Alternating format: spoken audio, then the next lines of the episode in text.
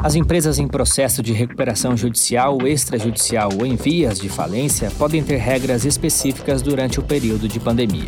Isso porque tramitam no Congresso projetos que prevêem alterações importantes nesses dispositivos, como, por exemplo, a possibilidade de reaver planos de recuperação ou que mudam a forma de parcelamento. Para entender melhor esse cenário, nós conversamos com o assessor jurídico da FEComércio, Paulo Igor. Ele começa contextualizando as ações em andamento no Legislativo e o que está sendo proposto. Na verdade, existem muitos projetos. Né? Essa lei, embora para o mundo jurídico seja recente, né, em 2005. Eu digo porque para você realizar uma jurisprudência vai muito tempo e agora que nós estamos tentando alcançar essa essa chamada segurança jurídica, é, muitos projetos de lei eles, eles, albergam essa necessidade de mudança e melhorias nessa lei. Em especial, o projeto de lei 6229, olha lá, de 2005, que possui 29 outros projetos apensados e que conta com a relatoria do deputado Hugo Leal, do PSD do Rio de Janeiro. E que no dia 27 de 11 de 2019, houve um parecer proferido do, por esse relator já na comissão especial, favorável à aprovação do projeto mediante um substitutivo.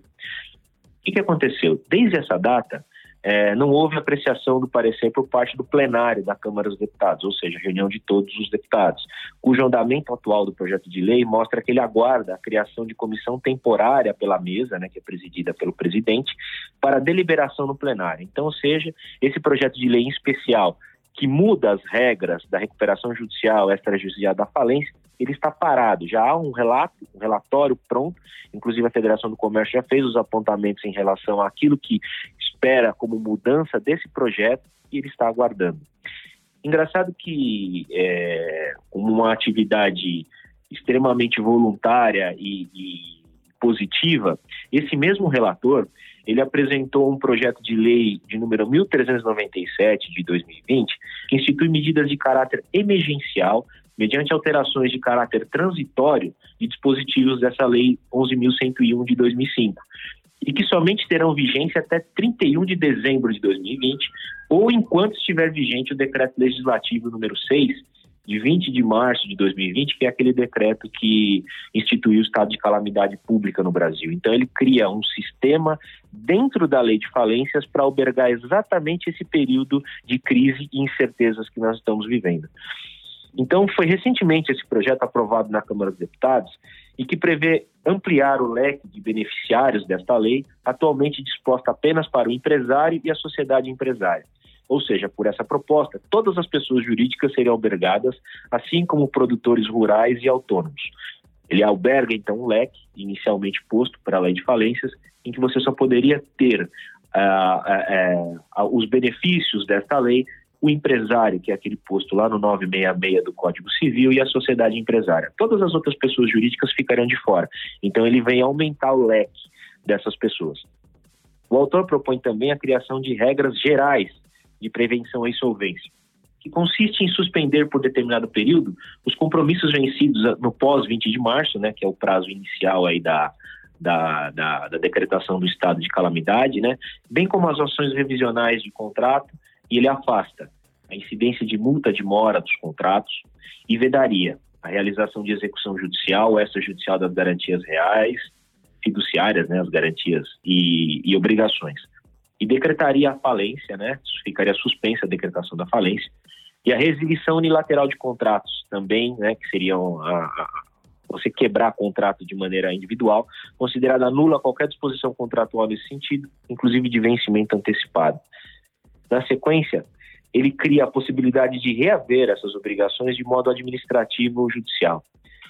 Falando um pouco sobre isso, é, essa parte do projeto é, muito embora louvável a intenção do legislador, nós da Federação do Comércio estamos analisando com cautela. Por quê?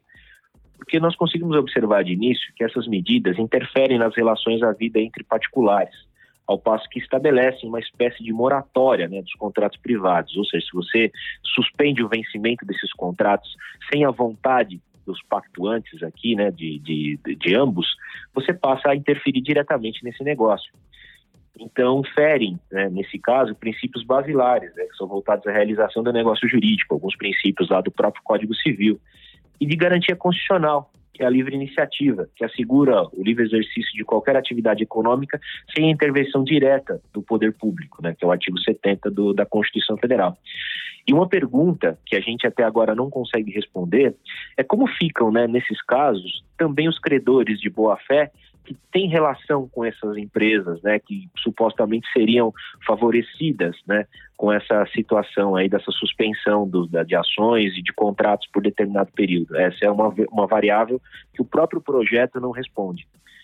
E também considerando o sistema processual, né, que nós temos hoje no Brasil, não há como indicar é, para contratantes particulares a obrigação à submissão de seus respectivos atos jurídicos, estou falando de contratos, né, a negociação ou jurisdições prévias de qualquer natureza. Ou seja, eu não posso obrigar ele a levar esses contratos pelo, ao Poder Judiciário, é, salvo se eu, se eu tiver alguma cláusula né, de tribunal arbitral ou de mediação ou dirimir eventuais desavenças contratuais pela via administrativa. E o que a gente sugere para que a gente consiga alcançar essas pretensões do autor, que há na legislação já posta dispositivos capazes de atender de maneira satisfatória esse presente momento, né?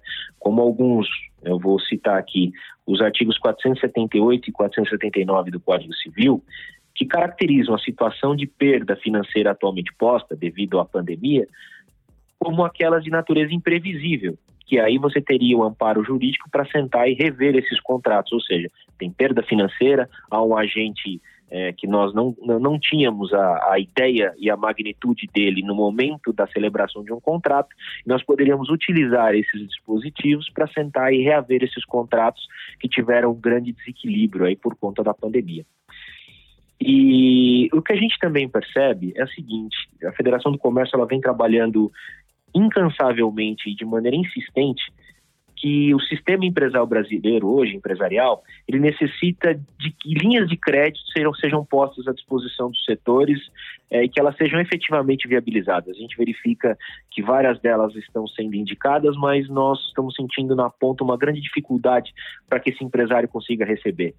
Então, ou seja, é, se a gente conseguisse que essas linhas de crédito fossem é, é, mais ágeis para chegar na ponta e que os entes públicos, dentro das suas possibilidades legais e, e de caixa, né, conseguissem suspender créditos tributários, pelo menos no, no momento dessa retomada, a gente conseguiria possibilitar a esses devedores condições mais amplas né, para honrar seus compromissos e que a roda da economia pudesse girar sem interferir tanto né, na mudança de um arcabouço legal de tantos anos no Brasil para albergar esse momento de crise. Essa é a posição né, da Federação do Comércio em relação a esse ponto do projeto, que cria regras especiais aí é, voltadas à suspensão de créditos.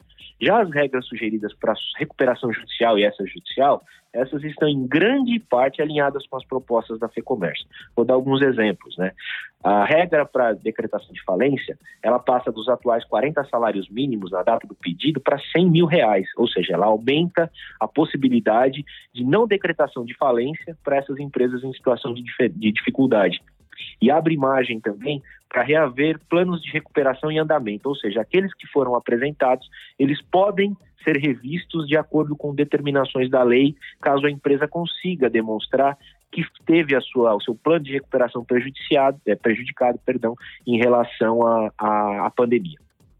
Já as micro e pequenas empresas, que já possuem prerrogativas constitucionais de diferenciação em seu tratamento, elas teriam para si a ampliação das regras de recuperação. O que seria isso? O parcelamento seria feito em até 60 parcelas mensais iguais e sucessivas, e admitida a concessão de desconto ou deságio se corrigidas monetariamente, observarão a taxa de juros equivalente à taxa referencial do sistema de liquidação, que seria a Selic. Como nós estamos vendo hoje, ela está em patamares aí nunca vistos, né, de, em níveis é, é, mínimos. E o pagamento da primeira parcela para as micro e pequenas empresas também deverá ocorrer em até 360 dias, ou seja, tem quase um ano para que ele inicie o pagamento desse plano.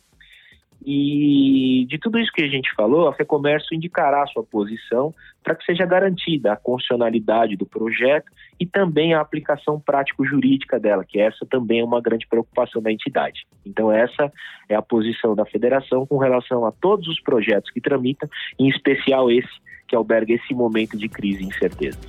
Você ouviu o assessor jurídico da FEComércio, Paulo Igor. Deu para perceber que o contexto é amplo e está em processo de mudança. Por isso, se você quer saber mais sobre essa matéria, eu faço um convite. Acesse lab.fecomércio.com.br. Nós preparamos um material exclusivo para tirar as suas dúvidas. Lá você também encontra informações sobre o protocolo apresentado pela FEComércio para a retomada das atividades de comércio e serviços na cidade de São Paulo. Eu deixo os links aqui na descrição. Com roteiro e entrevista de Fernando Saco e gravação do estúdio Johnny Days, este foi mais um podcast da FEComércio São Paulo. Eu sou Guilherme Baroli e volto em breve com mais uma entrevista para você.